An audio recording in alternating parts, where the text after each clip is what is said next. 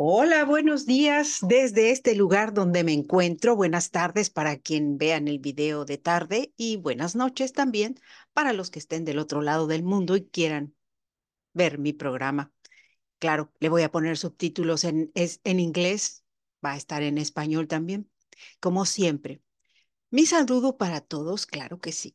Bueno, pues fue muy interesante el comentario de que nos vamos a olvidar de la historia en Hadarian la vamos a minimizar. No, no, no, no, no es posible, ¿no? Hay que poner en perspectiva lo que está sucediendo. Y para ello, pues quiero compartir pantalla ya de inmediato porque pues están sucediendo cosas muy lindas en la historia. Me, me está gustando bastante.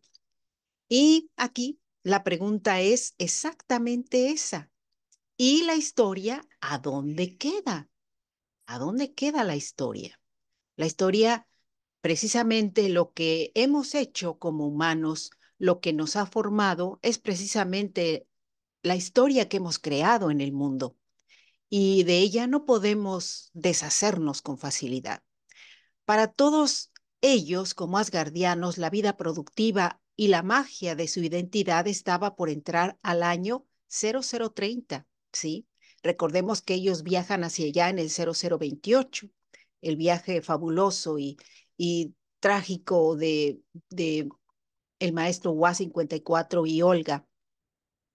A Olga no se le puede comparar con ningún ser humano eh, que, que, me rodee, porque hay personas que han preguntado eh, en qué persona me he basado para crear a Olga. No, no, Olga es única no tiene eh, comparación, no, no hay una persona que yo diga, ah, me inspiré en la personalidad de alguien. No, definitivamente no, por si alguien lo estaba pensando.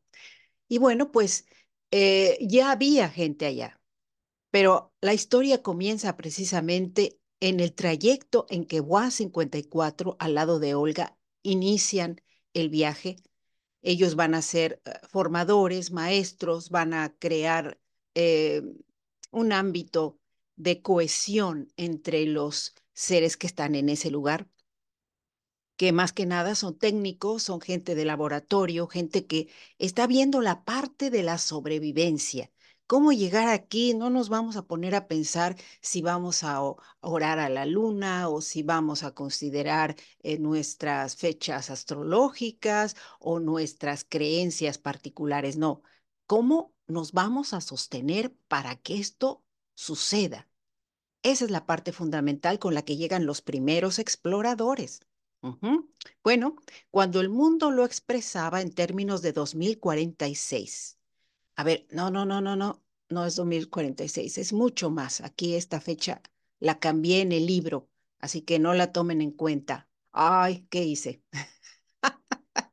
no sé qué hice, ya se me puso la pantalla oscura. Bueno, lo importante en todo esto es que hay que analizar eh, el momento en que ellos están habitando en Hadaria. Obviamente está a punto de nacer ese bebé maravilloso. Ayer escribí la parte cuando se da el alumbramiento y, y es mágico, sí, porque cuando Hadar empieza a sembrar con el grupo de expedicionarios, él descubre que ellos hacen injertos y esos injertos permiten que las plantas tengan una mejora en la productividad y en el desarrollo de los tiestos que tienen que sembrar. Y para él eso es mágico, porque él piensa que precisamente los humanos hacemos lo mismo. El hombre injerta en la mujer una rama para que produzca un mejor vástago, ¿sí? Entonces, esa es su idea de él. Y pues la descripción, espero que les guste cuando lean el libro, porque a mí me ha fascinado. Ambos consideran un valor agregado al nacimiento. Lo ven por una parte como el esqueje, la pequeña ah, plantita brotando. Y suceden una serie de situaciones alrededor que vamos a notar. El, chico no nace con un... Ah, ya les dije que es niño, ¿verdad? Sí, bueno, ya no importa. no nace con un Apgar 10, él nace con un Apgar 7. ¿Y por qué? Tiene mucho que ver las situaciones por las cuales él nace así y que a ellos les hace exclamar una frase fantástica al momento del alumbramiento. Y bueno, me lo voy a reservar porque quiero que lo lean. Y al rato lo voy a comentar porque así soy, pero bueno, no hoy. Por supuesto, en los módulos que ellos llevan en su aprendizaje están contemplados los temas en los cuales tienen que descubrir cómo llegaron hasta esa tierra. Eso es importante, revalorar cómo fueron creadas esas ondas. Hadar y Caos, ellos principalmente son los que más preguntas se hacen al respecto al momento en que están recibiendo las clases. Descubren que es Johannes Kepler, el hombre que le da, mm, por decirlo así, que con el cual bautizan a la sonda, por razones de peso, obviamente por todos los descubrimientos que Johannes Kepler había realizado, le ovacionan colocando ese nombre a la sonda. Para ellos es más que un instrumento, proviene del nombre de alguien, de la personalidad, de alguien que descubrió cosas importantes en el cosmos. Y a raíz de ahí, ellos están haciéndose preguntas. ¿Por qué no vamos a ver la historia? A lo cual el maestro que les está dando clases, no precisamente UA 54, les dice, sí, pero nosotros cerramos las puertas al pasado. Así que vamos a avanzar de nuestro presente hacia atrás. ¿Sí? Y creo que es lo mismo que sucede con el calendario asgardiano.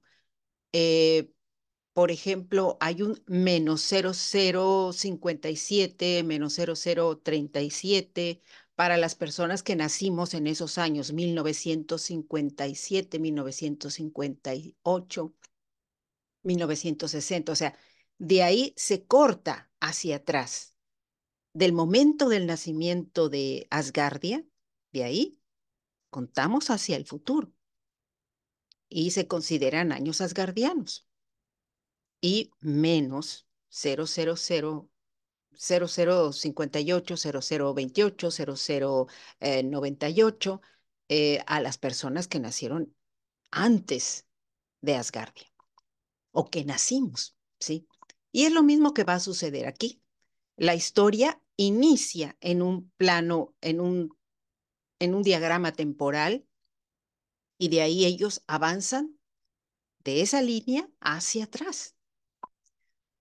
¿Qué pasa con nosotros los humanos? Hacemos lo mismo, estamos viviendo y nos dicen, bueno, les vamos a explicar historia mundial y nos vamos por etapas. Ellos no tienen etapas, ellos están iniciando de cero en un planeta extraordinario. Y esto va a ir creando una serie de circunstancias muy valiosas para que ellos consoliden lo que tienen en mente poder crear en un exoplaneta una población nutrida, valiosa, cultural y tradicionalmente eh, fortificada. Esa es, esa es la razón de ser, de haber viajado hasta allá. Y bueno, quiero comentarles una cosa muy importante, que la historia me está encantando.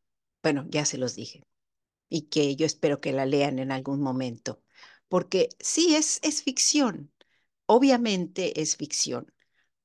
Yo espero que nutra, ilumine a algunos y les diga, mira, lo que está explicando ella es interesante como para considerarlo. Obvio, ellos van a considerar a partir del nacimiento del bebé, que por cierto ya tiene nombre, eh, una de las celebraciones más importantes para todos los hadarianos. El día del nacimiento. Así lo van a nombrar. No va a ser el día del niño o de la niña, porque pueden nacer indistintamente un niño o una niña, ni tampoco el día de los niños. Es el día del nacimiento, porque podrían ovacionar el nacimiento de un nuevo eh, eh, ser, fauna que, que se pueda reproducir en, en Hadarian y estaría incluido en el día del nacimiento. Al menos esa es mi idea, es mi idea en mi libro, independientemente de lo que vaya a suceder en el ámbito real, el ámbito real de lo que conforma Asgardia, que está compuesto de una constitución y de valores muy específicos y que los parlamentarios están creando esa cohesión para poder afirmar con todo el valor una unidad, una humanidad. No depende de una persona, no depende de que uno diga, ah, mira, esta idea me encanta, la puedo compartir y podría no ser eh, bienvenida, pero en mi libro va a quedar. ¿Sí? Quiero hacer la diferenciación entre lo que es un libro de literatura fantástica y lo que es la realidad que se está viviendo en estos momentos en nuestra nación espacial. Así que les deseo lo mejor. Recuerden que mañana, que es el día 11, desde este lado del mundo, sí, no, no, todavía, todavía falta para el día 11. Bueno, el día 11 es la luna llena, ya sea donde se encuentren 10 o 11. La luna nueva es importante porque es sembrar una semilla y esperar a que esta semilla nos diga de qué va lo que queremos. ¿Qué intenciones ponemos en algo que sembramos, en un proyecto, en un cultivo, en, un, en una actividad social, política? ¿Qué deseamos? ¿Qué, como humanidad, qué estamos sembrando para poder desear que lo que sembramos se replique? Y desafortunadamente tenemos que ver que sembramos hacia la destrucción de la misma forma que sembramos hacia la construcción. Vamos a ver qué pasa en este año. Esperemos que pase lo mejor. Y claro, mi invitación está para que me acompañen en Letras Creativas. Recuerden mi nombre, aquí lo tienen, sí, Ariadne Gallardo Figueroa. Les deseo un feliz día de domingo o de lunes dependiendo en el sitio en que se encuentren y por supuesto, vivan pensando en las posibilidades que hay para hacer cosas dentro de sus grandes limitaciones como seres humanos, de todos nosotros, porque por mucho que digamos, ah, no, no, no, tenemos limitaciones. Y esas limitaciones a veces nos permiten ubicarnos en una realidad muy puntual. Bueno, pues hasta pronto y gracias por acompañarme en este programa de letras creativas.